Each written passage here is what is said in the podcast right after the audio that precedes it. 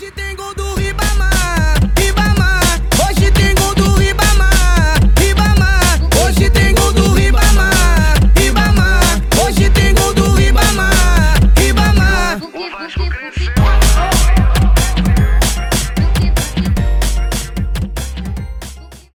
bom dia, muito boa tarde, muito boa noite para você que nos acompanha no Spotify, no Google Podcasts, no Apple Podcasts, na sua plataforma preferida, começando mais uma edição do Manifesto Clubista. Estamos aqui hoje na nossa mesa virtual, mais uma vez, lembrando que estamos no meio de uma pandemia e vale lembrar também que hoje, no dia da gravação, dia 28 de junho de 2020, é o Dia Internacional da Visibilidade LGBTQIA+. É uma data que faz a gente pensar, principalmente no meio do futebol, que é um meio que, que não tem ainda, é, ainda não foi explorado, o público LGBT ainda não se sente confortável de, de acompanhar, e principalmente os jogadores que, que fazem parte dessa comunidade ainda não têm é, motivação para se assumir, porque realmente é um ambiente muito homofóbico, seja pela torcida, seja dentro dos clubes, então essa data é importante para a gente se voltar, para a gente ouvir um pouco mais do que esses público, do que esse público é, tá, tá, querendo, que, que, eles querem ser ouvidos, né? A gente sabe disso e a gente está tá aqui para propor essa reflexão. Então, hoje a gente vai começando esse podcast lembrando dessa data que não pode passar batida. E estou aqui hoje, então, com a nossa galera boa, com vocês, gente. Salve, rapaziada. Boa tarde, boa noite, bom dia. É, mais aí, começando mais um, uma vez nosso podcast, Manifesto. Num dia que é importante Vale lembrar que foi um dia de revolta, também não é um dia de alegria, muito menos de, de celebração. É um dia de memória. Hoje, nós fazemos referência ao dia do Stonewall em Nova York, que foi uma revolta de cunho LGBT é, na época, né? Contra a repressão da polícia, foi uma revolta violenta, uma revolta com ódio, da mesma forma que a gente viu com George Floyd, nós vimos com, com o pessoal agora homossexual que também é marginalizado. E no futebol não deixa de ser diferente. E o manifesto, como o manifesto quer apresentar o lado da resistência, não é mais válido do que hoje a gente homenagear essas pessoas e propor a reflexão antes de tudo. Afinal, às vezes nós temos que falar menos e deixar com que eles se expressem mais. Salve rapaziada, Matheus Mônaco na voz. É, os meus amigos já falaram praticamente tudo aí. Dia do Orgulho LGBT hoje, no dia da gravação. E só deixando claro que a gente vai abordar o tema, relacionar muito com o futebol, mas deixando claro que a gente sabe o nosso lugar de privilégio. A gente sabe que não é nosso lugar de, de fala, que a gente não pode roubar o lugar de fala dos outros, que a gente não pode falar como se a gente entendesse o que é sofrer homofobia. Só que a gente vai, vai dar uma. Vai, vai tentar homenagear, certo? Esse dia então, é, homenagear é, isso no meio do esporte e mostrando como os bastidores do, do esporte que a gente mais gosta, a nossa paixão é o futebol, ainda é muito atrasado. Inclusive nos nossos meios, assim, que convivem mais com o torcedor. É isso aí, rapaziada. Vamos para mais um. Fala, camaradas da mesa, nossa mesa virtual. Fala, ouvintes. Obrigado aí pela audiência de vocês. Luizinho aqui. E vamos aí para mais um podcast. E, e é importante mesmo a gente propor essa reflexão, tocar nesse assunto, nesse dia aí de, de memória, a, a revolta de Stonewall. Fala galera, Daniel Esteves aqui, falar meu nome porque eu nunca falo. Bora para mais um programa, mais umas discussões aí importante nesse dia. E é isso aí. Salve gurizada, Pedro Du falando. E retomar retocar o que o pessoal ali em cima falou. Hoje é o dia do orgulho LGBTQIA. E falar que não temos lugar de fala, como o Mônaco falou. Se você achar que a gente falou algo que não deveria ou que se colocou no lugar que não é o nosso, que fale com a gente, que mostre pra gente, porque não é por querer e a gente está aqui para aprender também. E o que o Daniel falou, a rebelião de Stonewall. Se um dia você vê algum cara sendo homofóbico, qualquer pessoa tacar pedrada, dar pedrada é uma solução muito boa.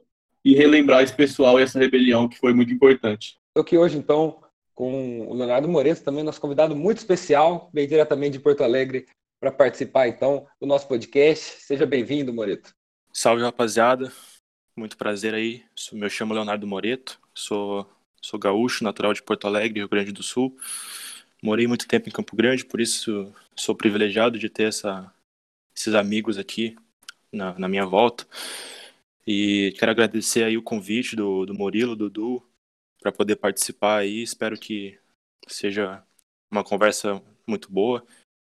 E é uma experiência nova para mim também, que estou participando pela primeira vez de um podcast assim. E é isso, vamos que vamos e dá-lhe Grêmio sempre. Então a gente vai começando aqui nossa discussão. Acho que o primeiro assunto não poderia ser diferente, como a gente já falou.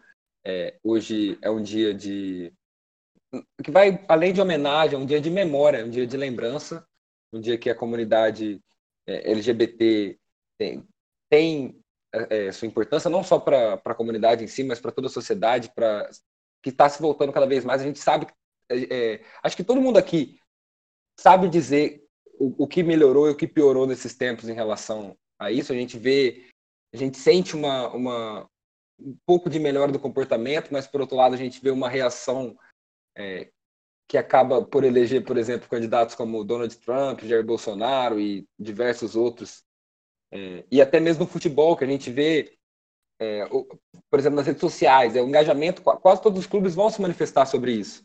Mas, por exemplo, no caso do Corinthians, que no começo do ano teve uma brincadeira do diretor ao, ao revelar que o jogador, o, Vitor Cantilho, que sempre usou a camisa 24, ele não ia usar a camisa 24 no Corinthians. Foi, foi feita uma brincadeira na época. Nem lembro os termos que ele usou, acho que nem, acho que nem, nem vale dar palanque para ele aqui, usando, repetindo os termos mas ele fez uma brincadeira usando isso. No final das contas, teve, teve uma manifestação por parte da torcida mesmo que, que se sentiu ofendida. O Corinthians tem hoje um público, por ser uma torcida grande, tem muito torcedor da comunidade LGBT e, e o Cantillo voltou a usar 24.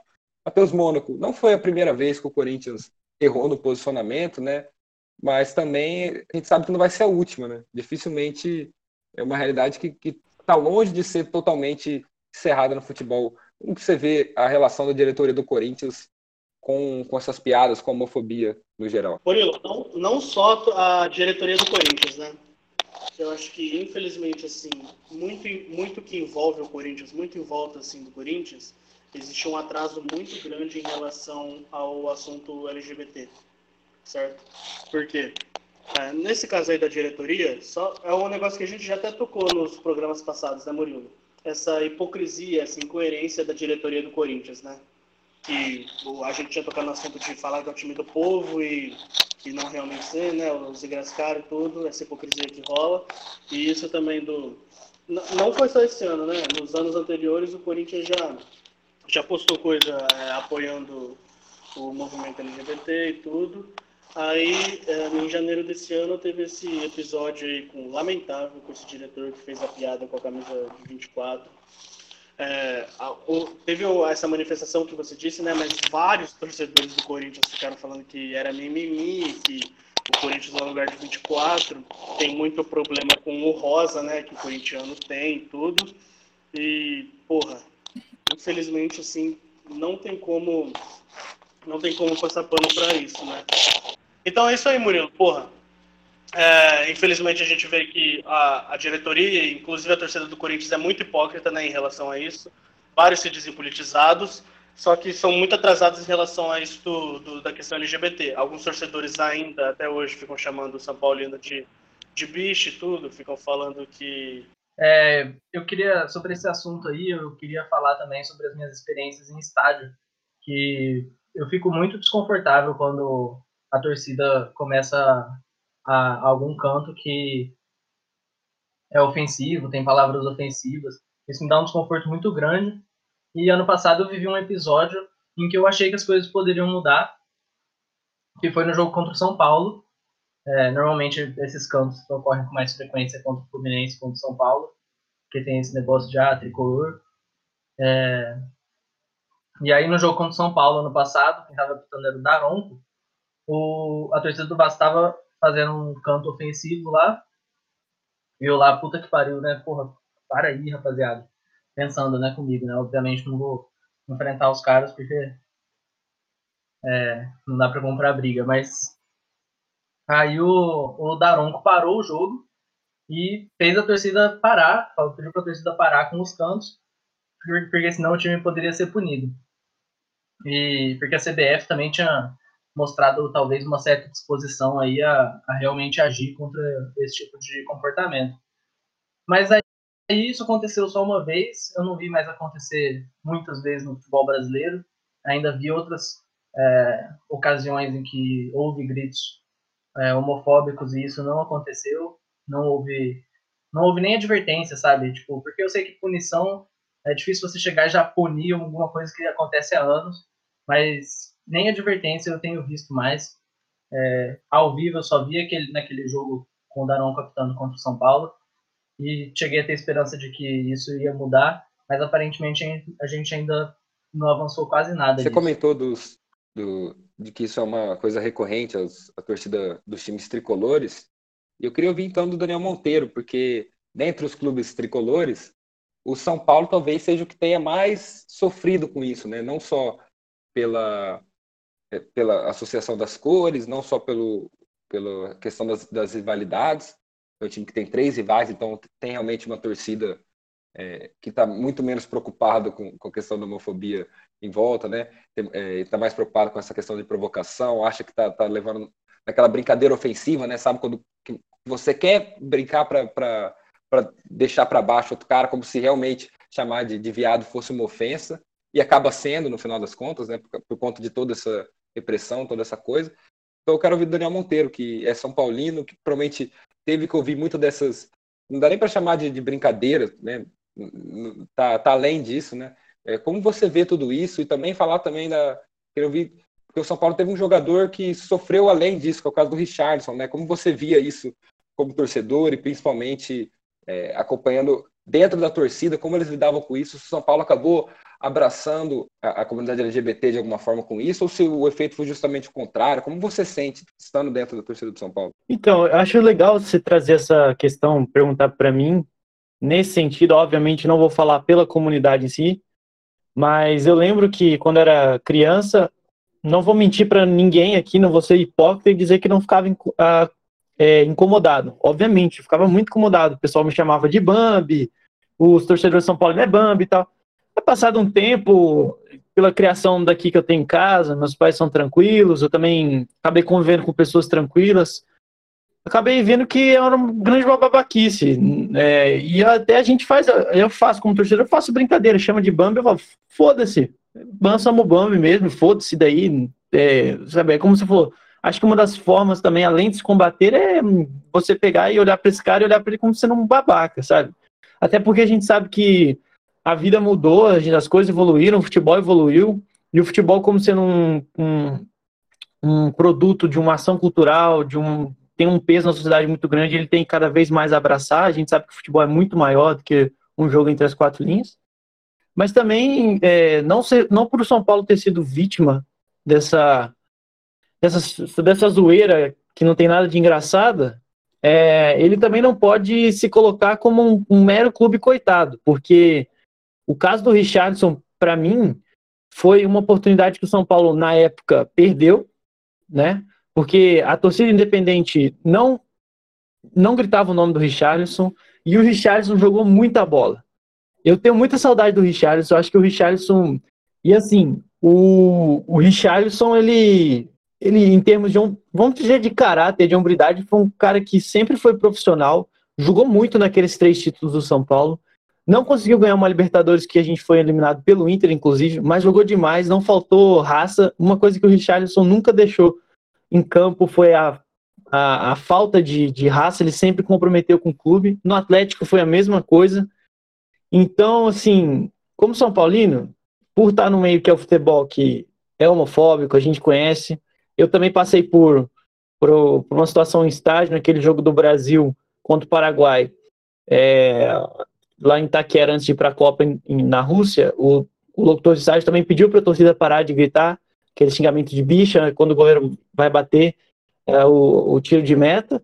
E assim, tem duas coisas que a gente pode tirar para se levantar. Primeiro, toda vez que a torcida do Brasil quer importar alguma babaquice de fora, é muito feio, é tão ridículo quanto. Acho que a torcida brasileira tem a capacidade de ser mais autêntica e toda vez que ela é autêntica, ela surpreende o mundo e ela faz bonito. Então, assim, tem que parar com essas babaquices de importar esse grito de bicha E geralmente vem das pessoas, assim, vem das pessoas que são alheias ao futebol, sabe? É mais aquela coisa do torcedor modinha, aquele cara que vai pouco no estádio, acha legal xingar um goleiro do outro de bicha. Repara que tem, existe um perfil desse, desse tipo de torcedor, né? E ele tem que ser pontuado. E agora, quanto o São Paulo, é isso. Foi um clube que foi vítima, mas também não, não, não se redime de, das atitudes que eles poderiam ter. Por exemplo, o Richardson não tem o nome no Hall da Fama do São Paulo. O Richardson foi um jogador tão importante quanto outros que ganharam outros títulos. Né? O tricampeão brasileiro, cara, só isso. E, e é isso aí. É. Ô, Daniel, exato, exato. Daniel, em relação ao que outros torcedores fazem, né? Com a torcida do São Paulo, com o time do São Paulo, é, relacionando a, a comunidade LGBT, só que como ofensa, né? Eu acho que eu posso falar muito sobre o que a torcida do Corinthians faz, né? Porque eu convivo com um torcedor organizado há alguns anos, eu sei dos cantos que existem, eu sei que, como eles se referem ao São Paulo. Tipo, nem se falam o nome, nem falam o nome São Paulo, né? E às vezes é até perigoso eu falar um pouco disso aqui. Só que eu sei que tem muito cara dentro de torcida organizada, muito corintiano, muita corintiana, que, porra, é, é politizado, tá ligado? É sensível, que sabe que isso é errado. Só que às vezes, eu não sei se o Murilo também percebe isso. Isso às vezes parece que é um tabu, mano, entre corintiano. Às vezes o corintiano até para de usar esses termos, às vezes o corintiano até para de chamar de bicha, só que não se posiciona, mano. Tem medo, é um tabu, tá ligado? É um bagulho meio assim, tá ligado? É, quem não concorda simplesmente para de gritar bicha. Só que não se posiciona contra, só que nunca fala sobre, tem medo de, de é, sofrer retaliação, tem medo de ser chamado de lacrador, de tudo. E é um, mano, é um negócio meio assim, tá ligado? Como se fosse um elefante na sala, tá ligado? Porque ninguém fala sobre isso, mano. Ninguém fala sobre isso os perfis do Corinthians, assim, os, os influencers do Corinthians, assim, ninguém fala sobre, mano. É um bagulho, tipo, assustador, tá ligado? E, e, e Mônaco, eu acho que vai além, é porque o futebol, ele também veio de uma cultura de que a hombridade, a força é um esporte viril, de contato e tal. E tá, parece que uma vez que você assume essa posição, você deixa de ser homem, você deixa de ser aquele cara que marca o território.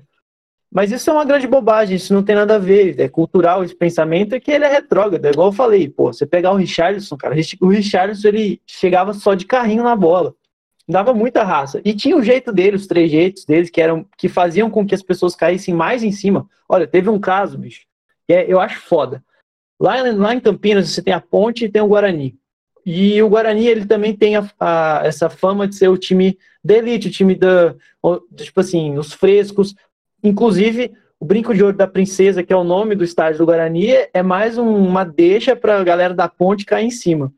Quando o Richardson foi jogar no Guarani, a torcida do Guarani soltou bomba, cara, na diretoria, no dia da, da apresentação. Então, assim, e o Richardson, velho, não é um jogadorzinho qualquer, não é um cara ruim, você entendeu? Eu, e é foda, é um negócio que é, ele é muito mais, você falou, existem corintianos que, que têm sensibilidade à causa, mas é tão forte, é tão pesado, é tão complicado que as pessoas elas até se omitem. É muito forte, muito, muito, muito, muito, porque eu mesmo, mano, tipo, faz uns anos já que eu, não, eu me sinto muito desconfortável com os cantos, eu não me junto aos cantos, só que, cara, para começar a falar sobre isso com alguém, demorei muito, tá ligado? Às vezes é, eu sentia vergonha, assim, do... Acabava sentindo vergonha, assim, do, do contexto da torcida do Corinthians por ficar fazendo muito isso, tá ligado? Aí eu acabava, às vezes, sentindo vergonha, assim, de, de me ver como torcedor do Corinthians, só que isso, claro, que foi bobagem e passou e eu aprendi a, tipo, a separar as coisas, tá ligado? Só que é um negócio muito forte mesmo, tanto que, porra, eu demorei muito, assim, pra saber, tipo, organizar certinho os negócios dentro da minha cabeça, tá ligado? Só que sim, sim. ainda, ainda é um tabu, infelizmente, né, mano? Como também Ô, tem Daniel. São Paulinos que ficam muito muito ofendidos. É, é isso. Não tem que ficar ofendido, velho. Tem que o cara te chama de bamba e foda-se. não entendeu? Foda-se, senão foda-se. Deixa esse babaca pra lá. Ô, Daniel, duas coisas. A primeira é que, mano, nesse negócio do Richarlison, desde a época que ele jogava no São Paulo e começou esse. Começaram a chamar ele, fazer piadas homofóbicas que não tinham a menor graça ele nunca se assumiu, sabe? Nunca falou que era ou que não era, nunca comentou nada. E isso foi através de um comentário de um diretor do Palmeiras que falou que ele era, e ele nunca se posicionou. Ele só não se ofendeu e continuou jogando futebol. E nisso começaram a cair em cima, falando, discriminando e já no preconceito de que ele já é, era gay e começou essa, infelizmente, fama dele. E sendo que ele não se assumiu em nenhum momento, nunca chegou a comentar, até porque eu acho que ele fez o certo, nunca se ofendeu. Na verdade, eu acho que ele se ofendeu, mas nunca falou. Então não vou falar o que aconteceu com ele. E o segundo ponto é esse da torcida Bambi que você falar, que você falou, que no São Paulo eu acho que depois tem, tem esse os cânticos das outras torcidas rivais que chamam de Bambi. A torcida gay do São Paulo que começou a ter mais mais voz, mas bem pouco, chama Bambi Tricolor. E eu acho que as outras torcidas também, eu fui pesquisar um pouco para saber, porque sou muito ignorante nessa parte para conhecer as torcidas, descobri que muitos times têm a torcida gay. E no São Paulo é a Bambi Tricolor. No Corinthians, por, exemplo, tem a Gaivotas Fiéis, velho. E o Corinthians Livre. No Palmeiras também tem a Palmeiras Livre. E eu vejo que os times grandes hoje têm as suas torcidas, só que, infelizmente, elas não têm tanta voz assim. No Grêmio, tem lá a Coliguei, no Inter, Quirlorado, no Galo também, tem a da Luquir, no Cruzeiro que eu vi tinha a Cruzeiro Maria e a, e, os, e a Raposões Independentes. Todas elas, tipo, fazem parte, estão lá no estádio, vão apoiar, mas infelizmente não tem voz e tem que acabar ouvindo uns cânticos homofóbicos, preconceituosos das outras torcidas que parece que não estão ali pelo time.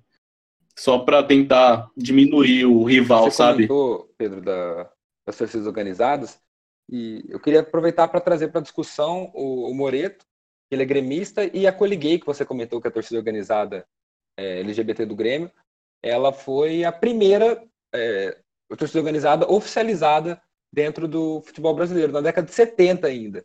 E o Grêmio, que é conhecido por até por estar presente no Rio Grande do Sul, que é um estado muito associado ao conservadorismo e também é, um pouco contra as pautas progressistas, mas acho que é, é justamente disso que, que vem, assim como, como um Bolsonaro é eleito por causa do, do por causa de, de, dos avanços da, das comunidades LGBT, da, dos direitos das mulheres, do, da igualdade entre, entre brancos e negros, é, tem essa reação contrária. E acho que é, é parecido no, nesse quesito no Rio Grande do Sul também, né? Porque quanto mais é, a sociedade vai se mostrando preconceituosa, mais você tem uma resposta, mais você, você é, a, a, função social cresce, né? E o Grêmio tem a Coliguei, que é a torcida é, fundada na década de 70, e é, é interessante isso, né, né, Moreto? Você que é torcedor do Grêmio, como que você é, primeiro, se você, eu queria saber se você já viu a Coliguei no, no estádio, se você sabe se ela tem uma boa relação, e, e, também queria que você falasse um pouco dessa cultura do Rio Grande do Sul de torcida, se a, a, a torcida ela, ela, fomenta muito uh, a homofobia ou se é, até por ter essa vanguarda na, na área, é, tem essa, esse respeito maior? Como você vê? Então, Murilo, primeiramente eu acho que esse, essa questão da, da inclusão social em estádios de futebol é algo que tem que ser debatido com mais frequência. Inclusive, é algo que deve chegar nas autoridades competentes que estão lá em cima para que a gente permita que essa inclusão aconteça realmente, né? Mas, é, voltando ao assunto da Collegier, a Collegier encerrou as atividades ainda no ano de 83, no ano que o Grêmio foi campeão do mundo e da Libertadores. E ela, foi, ela surgiu no final dos anos 70, né? Sendo a primeira torcida gay da, do Brasil. E interessante também de falar é que naquela época a gente estava vivendo acho que talvez o, o auge do, do conservadorismo na sociedade, né? Tanto que foram tempos que, que a gente viveu, inclusive, a ditadura militar. Então, assim, a partir dos anos 77, ali, 78, quando o Grêmio vivia, tipo, a, melhor fase dentro de campo, uh, os torcedores homossexuais decidiram mostrar que realmente existe essa, essa, essa inclusão social e que ela, tipo, é algo que é, é recorrente de bastante tempo atrás, né? Então, isso inclusive que foi citado pelo, pelo Radar Peleja, que inclusive eu quero mandar um abraço aí para os caras. Sei que eles não vão ouvir, né? mas ah, os caras são foda em termos de informação de, de conteúdo. Tem aqui uma thread, se vocês me permitem é, apresentar isso, eu posso ler, que eles falam sobre a Colgate, que inclusive foi replicado pelo Twitter oficial do Grêmio, em, em, em sinal de orgulho, né, que é, repostou o, o tweet dizendo que se orgulha da, de ter de ter tido as, uma das primeiras torcidas homossexuais oficializadas, organizadas do Brasil. Então eu vou trazer um pouco aí tentar meio que ler rapidão aí para não, não, ocupar o tempo da rapaziada que quer falar também. Pode falar, é, mano. No final dos anos 70, a Cole Gay, torcida organizada e idealizada por torcedores homossexuais do Grêmio, abalou as estruturas do futebol gaúcho brasileiro e foi usada de amuleto pelo Corinthians para acabar com o jejum de 23 anos sem títulos.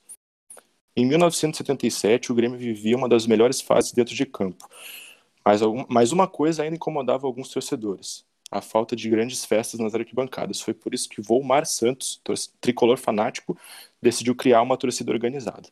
Nasceu então a Coliguei. O nome juntou uma parte de Coliseu, boate, da qual Volmar era dono, e gay, por causa da orientação sexual dos integrantes da balada. Né? Então ele criou ali um, uma boate homossexual e aí uniu né, o nome da boate com o, a palavra gay, que, né, que todo mundo já sabe o que significa.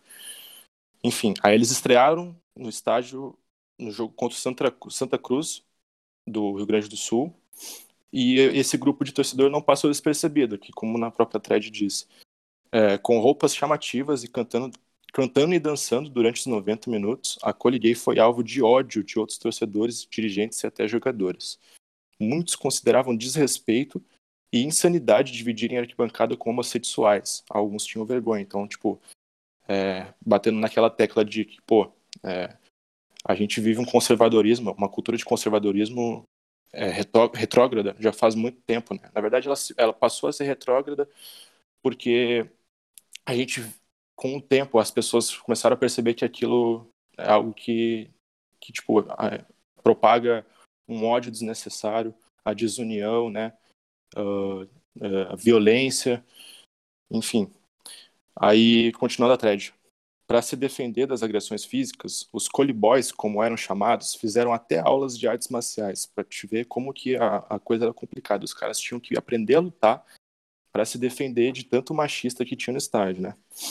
E aí, mesmo com os olhares tortos e as inúmeras ofensas, os apaixonados gremistas não desistiram de apoiar o time. A recompensa veio também dentro de campo. E aí, depois de oito anos de jejum, que também é uma, história que depois eu posso até pedir pro meu avô que está aqui, aqui em casa falar, que o Grêmio viveu um jejum de oito anos sem ganhar Campeonato Gaúcho, perdendo a grande maioria para o Inter, né? Que é o nosso maior rival. E depois desse, desses oito anos de jejum, a Coliguei passou a ser conhecida como pé quente, porque daí o Grêmio foi, o Grêmio foi campeão estadual depois desses oito anos, e aí a Coliguei, tipo, sempre que entrava no estádio, trazia sorte pro clube e tal.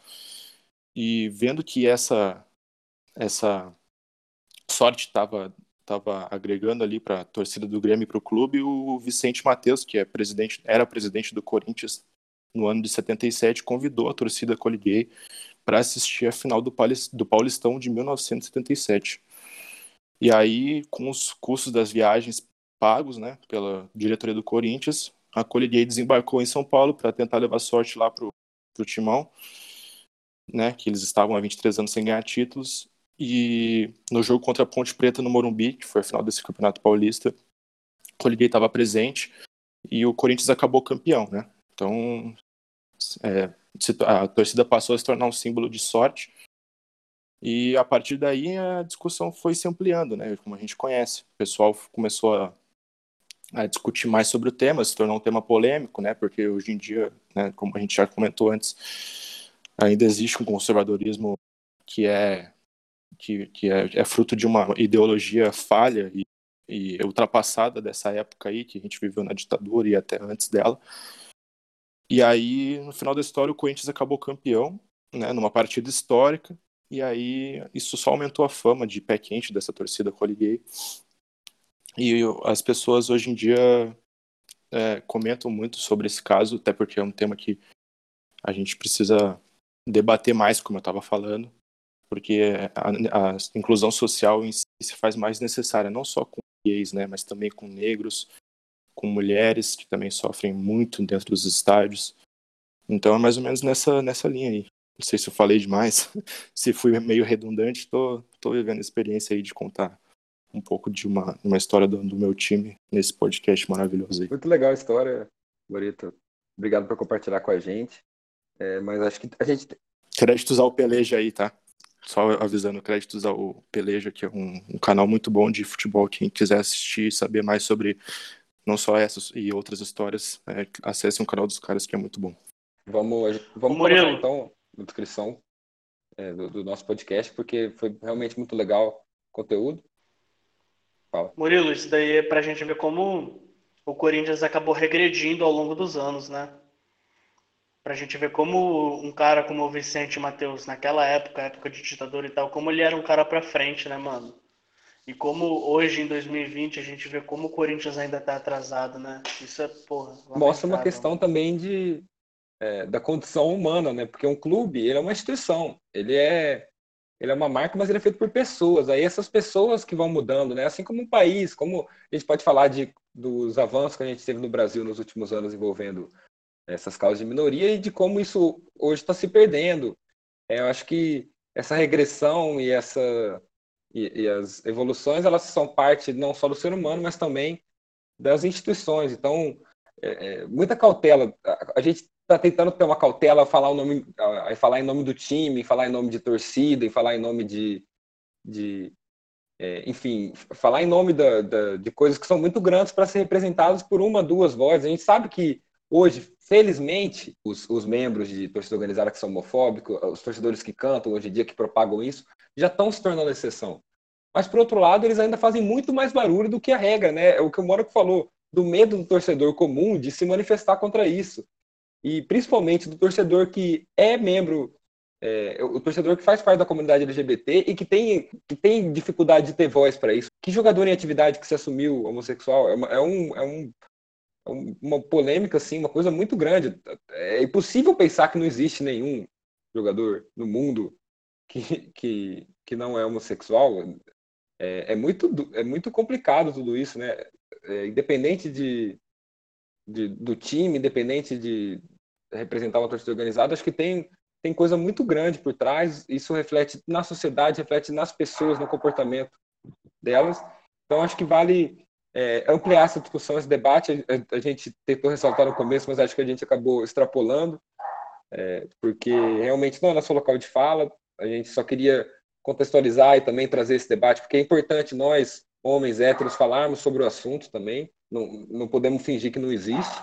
A gente tem que pô, ajudar os caras é uma bandeira que, que é, é, é, é para trazer uma sociedade, uma sociedade melhor. Não, não, não tem por que a gente se voltar contra, mas também acho que não, nós não somos as pessoas mais adequadas a, a abordar, explorar demais esse assunto. Então a gente, assim como a gente tentou trazer e quer que mais mulheres participem, a gente quer também que você que está ouvindo a gente, que tem propriedade para falar sobre homossexualidade, futebol, homossexualidade nos esportes, transexualidade também, é, a gente gostaria de te ouvir também para trocar essa ideia, pra, principalmente para quem está ouvindo ter um, um, um, exemplo a se inspirar. Então, você que está ouvindo e quiser participar, pode mandar uma mensagem para a gente. A gente vai ficar muito feliz e com certeza vai querer ouvir também um pouco das histórias, um pouco desse outro lado que a gente não tem como, como saber por não viver essa realidade, né? Só para falar que como você pensou, falou que não imagina que não, não tenha jogador homossexual em nenhum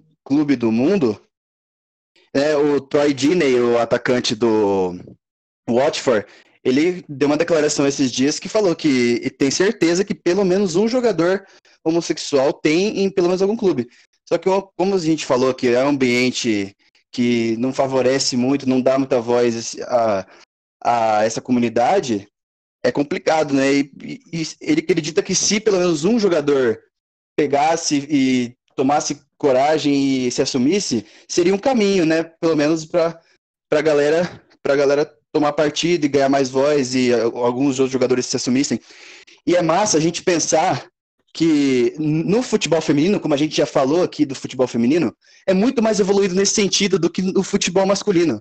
Porque no futebol feminino, muitas jogadoras são assumidas né? Tem, mantém relacionamentos com, com companheiras de time, são casadas. e é muito, são muito mais evoluídos nesse sentido. Então, o futebol feminino, em certos aspectos, muito à frente do, do nosso futebol masculino. É porque é uma parada muito, é porque é uma parada muito louca, porque tipo no futebol feminino é um negócio tão normal, tá ligado? Ah, tem, velho, tá, tem muita tem muita jogadora que tipo é casada com um companheiro de time ou com jogadora do outro time. De seleção tem muito isso. Eu não sei se é, tem uma jogadora da Suíça, da seleção da Suíça, que namora uma outra jogadora de, da, da seleção da não sei se é Alemanha ou Estados Unidos, que muitos homens é, sexualizam, né? é aquela Alicia Lima, não é? Ela é suíça. Ela namora uma companheira de seleção suíça. Ah, é, essa aí, essa aí. É companheira da seleção da Suíça mesmo. É, chama, acho que Bachmann.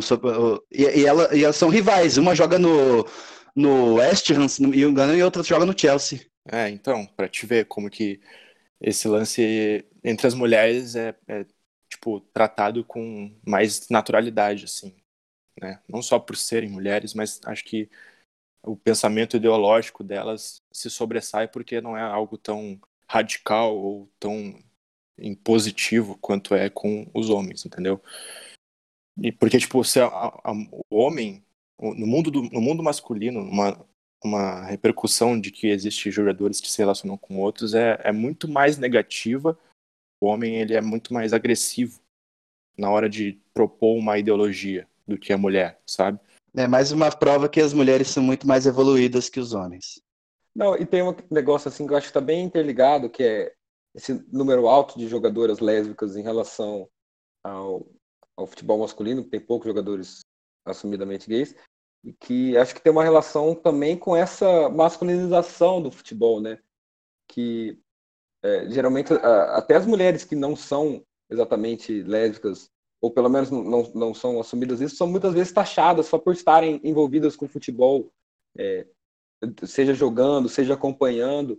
E isso é um reflexo muito grande. Acho que está tudo tão interligado, né? É um, é um, negócio tão presente na cultura masculina, é um negócio tão que, que a cultura masculina de macho alfa tem para ela que os outros públicos têm uma dificuldade de, de acessar e quando acessa são por esses meios, talvez. Né? É, a gente tem no futebol feminino, no caso da atual melhor jogadora do mundo, Megan Rapinoe, também é homossexual assumida, assim como a Marta, que é a melhor jogadora da história, talvez das duas categorias, até parando para analisar pelo menos em número de, de premiações. E, enfim, acho que é uma reflexão que, que dá para se estender, dá para correlacionar, tem muita coisa envolvida. É, eu tô falando com uma amiga minha aqui, inclusive um beijo para ela, Gabriela Mangini. É, ela estava falando aqui para mim, tá falando aqui sobre para ela, né, sobre o programa. Ela me falou que o, quando você vai falar de homossexualidade, você tem que falar homossexualidade e não homossexualismo, né? Acho que a gente falou certo aqui. E ela disse que o sufixo ismo era usado para definir uma condição médica barra doença, tá ligado? Aí ela disse que em 17 de maio de 1990, que a OMS é, ela retirou a homossexualidade da classificação estatística internacional de doenças e problemas relacionados à saúde. 1990, para vocês verem como como tipo tudo é acaba sendo um pouco, mano, retrógrado, muito atrasado em relação a esse assunto, né? É muito recente isso. Assim, uh, realmente, como vocês estavam falando antes, a gente não tem propriedade de fala para tipo, discutir é, questões homosse de homossexuais e LGBTs, enfim. Mas eu acho que nós, como enquanto homens héteros, é, a gente pode fazer o nosso papel é, propagando uma mensagem conscientizadora, sabe? Tipo, pô, é, influencia o cara a respeitar, influencia as pessoas a, a tipo, minimamente é, serem respeitosas umas com as outras para que, tipo, a gente propague sempre o bem. Mesmo que para alguns isso seja mais difícil, pelo menos a, a, aqueles que são próximos de nós e, e, nos entendem, nos escutam, que, pô, pelo menos é, cumpram o mínimo papel humanitário de respeitar o próximo e a opção sexual do próximo, tá ligado? Então acho que isso é algo que a gente deve levar em conta sempre. Inclusive, passo passo essa mensagem para os meus amigos que estão aqui na mesa e espero que eles entendam o que eu estou querendo dizer e, e tipo, propaguem essa ideia, entendeu? A gente vai agora para o nosso próximo assunto, Teve a volta do futebol carioca na semana passada, teve aquela confusão toda envolvendo Crivella, é, Flamengo, Vasco, principalmente Botafogo e Fluminense, que foram contra a volta. No final das contas, a volta ficou marcada para esse final de semana, para esse dia 28 de junho. E tanto Vasco quanto Fluminense quanto Botafogo jogaram e todos os jogos terminaram com, com muitos gols, né? É uma volta que mostra talvez uma falta de preparo físico, também algumas mudanças táticas ali. E primeiro eu queria ouvir de vocês sobre mais do que os jogos em si, sobre a volta. Segundo, se é, como vocês veem o andamento do futebol carioca em meio a, a toda essa pandemia. É, então, quero saber como que como vocês estão vendo isso tudo, se essa, se essa volta. Aliás, tem outra informação importante: vai ter público a partir do dia 10 de junho, estão autorizados a, público de 30% no, nesses jogos. Como vocês é, enxergam toda essa situação? Porque eu, particularmente, já desisti de entender. Bom, o Carioca voltou hoje, uh, novamente, voltou novamente, né? Porque tinha voltado, aí desvoltou e agora voltou de novo. E com os resultados muito curiosos aí, né? Porque a gente volta aí com os times com um, um gap aí, né, de preparo entre eles. Então a gente vê que alguns times voltaram mais entrosados, mais preparados. É, no caso do Botafogo do Vasco, que trocaram de técnico recentemente e, e começou, começaram trabalhos novos. O Botafogo chegou fazendo 6 a 2 na Cabo Friense, resultado largo aí. Cabo Friense que não pontuou ainda nesse turno. E o Vasco chegou com uma atuação boa contra o Macaé, que era um time que a gente já tinha falado aqui, né, que não viria tão preparado, que era um dos times pequenos que eram contra a volta e que não haviam treinado tanto ainda. Então a gente já esperava aí uma superioridade do Vasco, embora o elenco não esteja lá dos melhores. E a gente voltou com o Fluminense tomando um pialo né, do Volta Redonda, com a expulsão muito curiosa do Egídio aí até. É, gostaria de ver o que vocês acham aí do, do lance do Egídio, que eu realmente achei muito curioso aí, muito interessante. O Fluminense perdeu né, de 3 a 0 e quando estava perdendo de 1 a 0 né, para Volta Redonda, o Egídio deu uma voadora, a gente vai botar no nossa, na nossa página até. Mas um lance assim. Eu acho que eu vi umas 10 vezes seguidos o lance que eu não conseguia entender, demorei para entender. A tesoura na barriga. Foi, assim, ele perdeu o, o tempo de bola e resolveu dar um chute na barriga do cara. Não foi nem, foi nem aquela tesoura que é prensada só, é um chute mesmo. É um carrinho. Que, que é isso? Um cara? aviãozinho. Não é nem carrinho, não. Cara voou para dar um carrinho. E, e, com esse resultado ainda por cima, complicou um pouco a situação do Vasco, né? Que agora não depende mais só de si para se classificar na última rodada, já que o Volta Redonda tem sete pontos, o Vasco tem cinco, e o Volta Redonda enfrenta o Rezende, enquanto o Vasco pega o Madureira, como deu, deu o título para o Flamengo, basicamente, né? Porque o Fluminense tinha a melhor campanha, agora foi ultrapassado pelo Flamengo, Flamengo lembrando que venceu o Bangu na semana passada, e agora o, o Fluminense não tem mais a melhor campanha. Então, se o Flamengo for campeão da Taça Rio, que acho que não surpreenderia ninguém se acontecesse, o Flamengo já é campeão carioca direto por ter a melhor campanha da competição. Teria ganhado então a Copa, a Taça Guanabara, a Taça Rio e além de tudo tendo a melhor campanha. É, não surpreende ninguém, claro, pelo momento do Flamengo e principalmente pelo, o, o que me assusta só é a situação toda envolvendo a, a, essa correria para voltar ao futebol. Se assim, vocês acham que esse era o plano do Flamengo mesmo? Se o, é, era o campeonato que estava em jogo? É, o Flamengo queria isso? Ou Daniel Esteves, você acha que teve uma coisa a mais? É, é, se, se, que, o Flamengo, na verdade, ele está buscando coisas maiores que ainda não apareceram ou estão começando a aparecer? Olha, não, não é muito claro assim, mas para a gente dá para imaginar que não é por causa do campeonato, né? Vocês estão metendo mais pau no Flamengo esses últimos dias? Não, mas certamente deve ter algum, algum interesse político-financeiro, tá ligado? Por parte dessa, tanto da diretoria quanto, quanto do, do governo, não sei se do Rio de Janeiro, do próprio Bolsonaro, que teve em contato com o Landim, né? Sim. Mas as decisões sempre são tomadas em conjunto. Então, tipo, eu acho que tem um interesse em comum entre um grupo de pessoas envolvidas ali que tá querendo que o campeonato volte a todo custo por mero interesse financeiro, né? Isso acho que para mim ficou escancarado para todo mundo aí. Sim, todas as decisões acho que foram políticas financeiras para a volta do campeonato, porque não tem outra explicação. Qual que vai ser? É puramente por lazer ou por questões, sei lá, que é o que o futebol traz, tá ligado? Não tem sentido do futebol trazer. Se for pra pensar no futebol mesmo, ah, o Fla- o Flamengo, querendo ou não, tá muito à frente dos, do- dos outros clubes. Então, por que, que é, é pressa pra ganhar um título carioca que todo mundo já imaginava que fosse ganhar?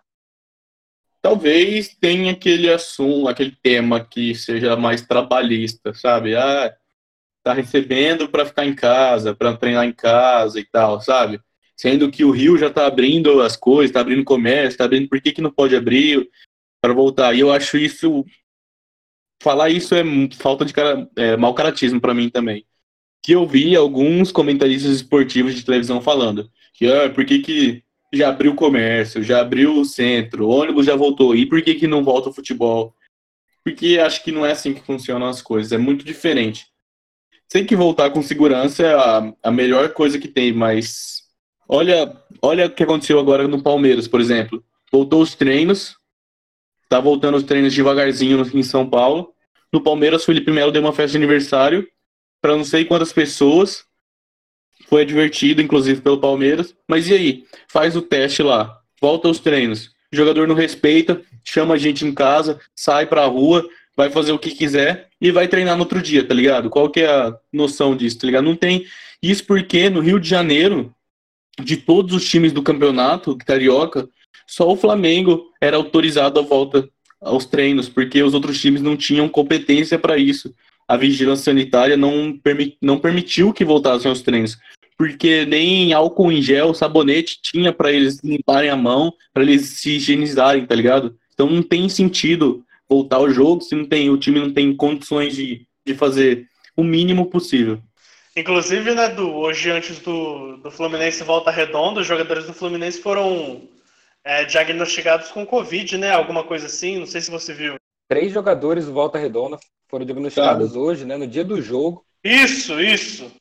E os caras e, e os caras querendo fazendo com que com que a torcida já seja permitida agora em julho, né, que começa essa semana. Lamentável. Lamentável, ainda deram o título pro Flamengo, pro rival ainda. Parabéns. Não, para, tá de parabéns. Meu sincero vai tomar no cu pros senhores de terno aí. Ah, só isso. O que não dá para entender é esse negócio da Europa mesmo, que a Europa voltou com o futebol e teve todo o planejamento para que isso acontecesse.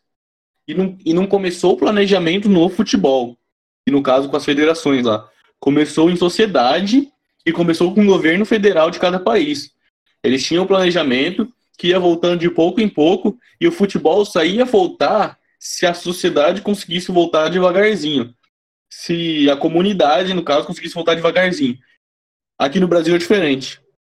Os números aumentam, o número de morte aumenta, o número de contágio aumenta, e a ideia é voltar ao futebol. Porque não sei. Não, tem o, é o curioso caso de Benjamin Button da pandemia, né? Quando tinha 200 infectados, o pessoal estava estocando papel higiênico e álcool gel. Hoje, quando tem mais de um milhão de infectados, o, o pessoal quer voltar para shopping e fazer futebol. É, vocês le- vocês lembram de todo mundo sensibilizado com 800 mortos por dia na Itália? Vocês lembram quando tava morrendo muita gente na Itália e geral tava sensibilizado? É, aí chega no Brasil, o que acontece? Acontece isso. E um dos motivos para a volta. Ah, vou pro shopping. Vou, Tem outro detalhe, né? A, a gente nem fez a quarentena, bicho. Não fez uma quarentena real, real, não. Coletivamente. Agora você, agora você imagina o cara que vai contrair Covid e morrer porque foi assistir o Ganso jogar no Campeonato Carioca. Ah, vou assistir o Ganso. Vou assistir O Macaé cara e que pegou o jogo Flamengo. decidido já, que vai ver a última rodada de estadual do Flamengo. Vou Parabéns. ver, cara. Vou ô, ver a final do Carioca. Cara, hein? é, não significa nada, porque teve no- aquele jogo do Liverpool contra o Atlético de Madrid, já tava rolando a pandemia, e aí teve o jogo, e foram falar que não sei, eu não sei, não tenho o número agora, mas várias mortes podem muito bem ter sido resultadas por causa do- de torcedores naquele jogo. Então, pô, é um Liverpool Atlético de Madrid da Champions League. É o cara que quer, quer ir pro Cariocão, velho. Verdade. Verdade, Dani. Eu lembro disso. O jogo Atalanta e Valência também. O Atalanta foi mandar o jogo em Milão, levou mais de 30 mil torcedores de Bergamo para Milão. No meio da pandemia, a Itália ainda não estava não tava tomando medidas de controle. e no jogo contra o Valência, na oitava final da Champions, e aí acho que foi assim um, um, uma explosão de casos que foi ali, ali é considerado o grande boom, que é, é o primeiro evento de massa ali, aliás, o, o evento de massa que aconteceu na época que tanto Milão quanto Bergamo, em toda a Itália, acabou é, se dando a crise do coronavírus. Então o futebol está diretamente relacionado à função social do futebol, é muito além de mensagem dentro do campo. É, essa questão da torcida aí está muito, mas diretamente relacionada com a, com a questão do Covid. Então, acho que, que é um sacrifício que, que, vai valer a pena no final. Acho que a gente tem que ter essa noção, tem, tem que ter essa condição. Né? Sem contar que, como foi falado aí em episódios anteriores, questão de protocolo, né? Que na Europa estava sendo tudo muito mais rígido e aqui tudo muito largado, é, jogadores quebrando protocolo e crime ocorre, nada acontece, às vezes rola uma multa ali, mas é, nem sempre. E também no comportamento dos jogadores dentro de campo, né? Que na Europa, pô, não pode, não pode comemorar gol junto, não pode abraçar.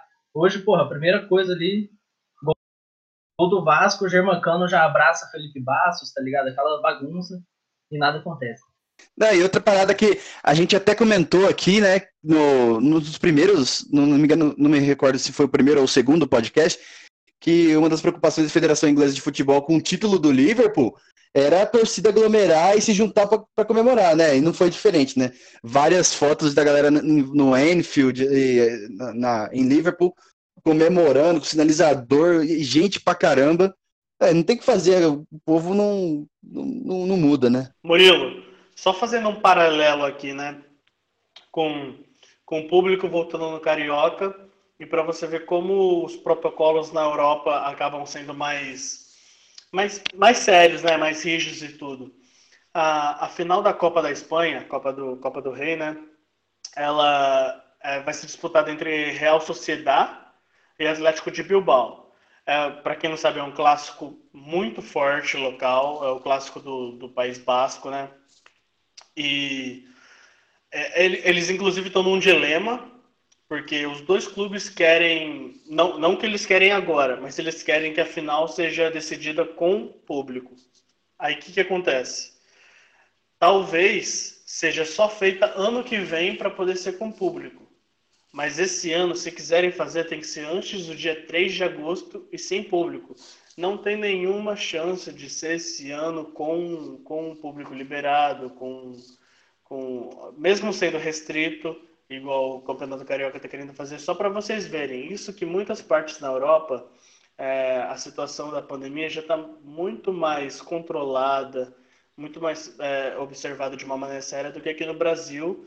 E, porra, agora, daqui duas semanas, já aqui no Brasil já vai voltar. É, além da, dessa final que vocês comentaram, que pode ser até em 2021, porque realmente o público é muito esperado para uma final básica, a primeira vez em que Atlético Bilbao e Real Sociedade vão se enfrentar, tem outras Copas por toda a Europa que já tem definição de data, né?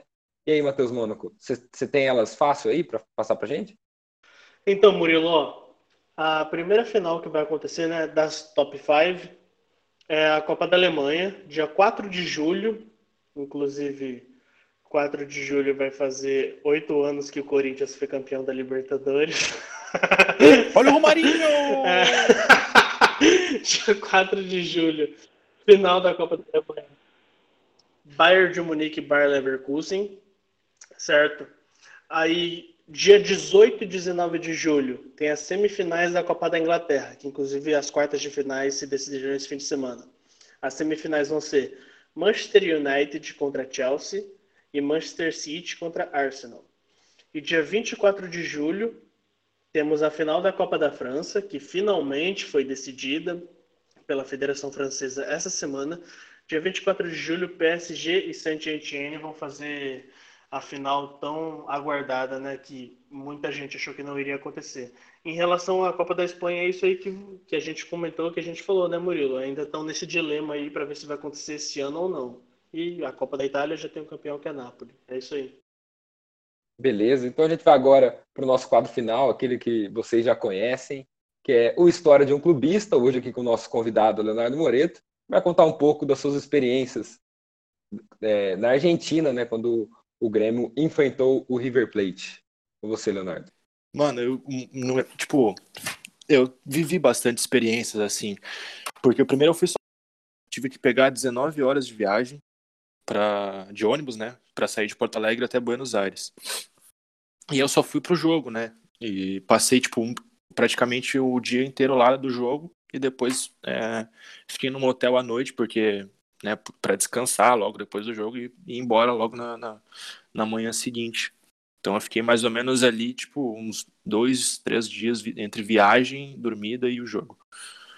E.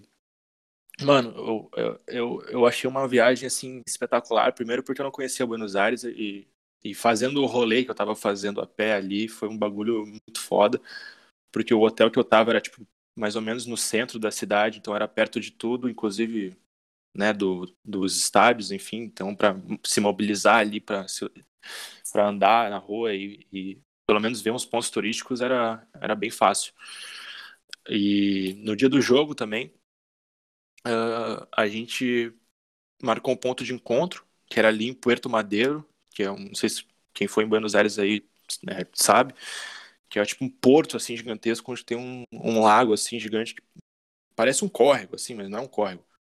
Que tem um tipo uma, uma aquelas barras de proteção assim, uma puta puta de uma água, assim, sabe? E aí a torcida se reuniu ali para pegar os ônibus, era mais, acho que uns 15 ônibus, cheio de torcedor do Grêmio, 15, 20 ônibus. E, mano, cara, quando a gente tava indo pro estádio, foi um bagulho assim que eu nunca vi na vida. A gente foi hostilizado, tinha polícia em volta, polícia pra caralho, mas ainda assim a gente recebeu pedrada, recebemos é, né, os caras mostrando o dedo do meio, fazendo gesto de macaco, xingando. E, tipo, a gente não podia, né, botar a cabeça para fora, porque geralmente torcida visitante agora, com essa modernidade que a gente tem hoje em dia, é, a monitoração é muito mais é, rígida, né? E, por exemplo, agora quando eu fui no Grenal, no início do ano, lá no Beira Rio, os caras estavam monitorando os ônibus através de drone, tá ligado?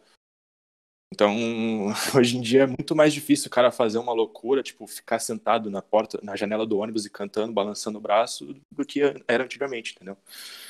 E no dia desse jogo, eu, eu, eu tava indo pro, pro estádio, recebemos essa hostilização dos torcedores do River, né? E, mano, eu tava com três power bank de bateria, cara, porque meu celular tem a bateria viciada. Tinha bateria viciada, né? Meu celular antigo, porque eu queria, eu queria ir pro jogo, mas não tinha é, como registrar os momentos, senão com o meu celular. E aí eu levei três powerbanks, assim, alguns tinham um tamanho até de um, de um celular, um celular inteiro. E chegando ali, velho, passei por três revistas, mano. Inclusive tava, não sei se é permitido falar aí, tava escondendo uma paranga no tênis, consegui entrar com a paranga. E, enfim, Aí, tipo, na hora da revista ali, os caras, porra, enfiou na mão no saco ali, batendo forte nos bolsos, assim, pra, tipo, revistar tudo. Eles começaram a. Eles viram que eu tava com um monte de powerbank no, no, no bolso e, tipo, queriam confiscar a parada. Eu falei, pô, fudeu, vou ficar sem, sem, sem a, a bateria que eu precisava para gravar as coisas do jogo. E aí, tipo, os, os argentinos lá, os policiais argentinos me chamaram no conversar, falaram, ó, que que é isso aí? Tem droga aí? Os caras queriam abrir o troço, achando que tava levando coisa dentro, tá ligado? Aí eu falei, não, só pra, só pra gravar, não sei o que, não sei o que. Tipo, desenrolando com os caras ali. No final eles permitiram, aí eu consegui tirar bastante foto, fazer vídeo. Inclusive eu já mostrei pra grande parte da gurizada aí. E o jogo foi algo assim, é, espetacular, cara, espetacular, porque uh, eu, eu, nunca tinha é, conhecido um estádio como o Monumental de Nunes é e da, tipo, da importância que o Monumental de Nunes tem, não só para os argentinos, mas porque também é um estádio histórico, assim como os nossos. Porque, tipo. Uh, e também o que me, me chamou a atenção era a quantidade de público, né? Os caras do River, no começo do jogo, fizeram uma festa com mosaico, cantando e fazendo a festa deles, mas, enfim, durante o jogo, a torcida deles não é tudo isso, não. É melhor. E a partir do momento que eles começaram a tomar pressão, a torcida do Grêmio simplesmente calou o estágio dos caras. E, mano, eu saí de lá sem voz roupa. E, mano, só, só de ouvir aquela massa gremista em menor quantidade, gritando pra caralho contra uns 60 mil torcedores do River. Bagulho que eu nunca vou esquecer, velho. Na hora que a gente saiu, eu tava desnorteado. A gente ficou uma hora no estádio ali esperando os caras sair, esperando a, a, a, polícia liberar a torcida do Grêmio, né? E nesse tempo passa, passa assim o Michel, que foi o autor, o autor do gol desse jogo, que o jogo foi 1 a 0 junto com o Renato Portaluppi naqueles carrinhos de maca levados. Não tinha mais ninguém no estádio. E aí, quando eles, tipo, estavam passando ali para atravessar o campo do Monumental de Nunes, eles estavam naquele carrinho e a torcida pra caralho, é, do nada, assim, um estrondo, assim, da torcida gritando, é, aí depois começou o Renato, Renato, que é tradicional por aqui, né? A torcida gosta muito do Renato, é o nosso maior ídolo, disparado. E, mano, resumindo, voltei para casa umas duas da manhã, o ônibus largou a gente ali num, num, ponto em comum, né? Que a partir dali cada um seguia seu, cada um, né? Indo pro seu hotel, ao aeroporto, enfim, e andando por Buenos Aires sozinho. Eu olhava em volta eu falava, e pensava assim, caralho, velho, é, eu tô vivendo esse momento muito especial e, tipo, é um bagulho que eu jamais vou esquecer. Andando nas ruas assim de noite, cara, um monte de gente assim olhando, inclusive torcedores do River, deu até um de medo, né? Porque, né, vai que algum bloco aí me olha e já vai querer partir pra porrada. Fecha uns cinco torcedores do River e vem me quebrar. Aí é, é foda. Mas enfim, foi um misto de sensações. Que foi único e é, acho que talvez o, o que mais me. O, na verdade, o que menos me machucou e ao mesmo tempo mais me machucou foi o fato de eu estar tá sozinho, de não ter ninguém para compartilhar essa aquela sensação comigo. Mas, enfim, isso foi o menor dos problemas, né? Nesse sentido, porque o que aconteceu no jogo foi falou muito mais alto. Esse estilo de vida aí é algo que eu, eu tenho orgulho de viver, tá ligado? Ser um torcedor fanático pelo meu time, assim como vocês, né? vocês podem, vocês sabem tanto quanto eu também que é viver a paixão pelo clube do coração, né? Então, acho que é mais ou menos por aí. Muito legal, muito legal, Leonardo, pela experiência que trouxe com a gente. Você que está acompanhando o nosso podcast, fique ligado que ainda nessa semana a gente vai soltar mais uma edição com algumas histórias do avô do Leonardo, seu Sérgio, que participou desse bate-papo com a gente, contou muitas histórias, vai estar imperdível o nosso próximo programa. Então já fique, já cria expectativa, vai ser lançado na quinta-feira. Então, é, a gente fica por aqui por hoje. Foi muito legal estar com vocês. Queria agradecer todo mundo e desejar uma boa semana, desejar muita força nesse momento que a gente está vivendo, que o melhor está para voltar. E com, quando tudo estiver melhor, a alegria do futebol vai voltar também. E a gente vai poder comemorar e viver momentos como o Leonardo acabou de nos contar. Muito obrigado para você que acompanhou. E não se esqueça de seguir nas nossas redes sociais.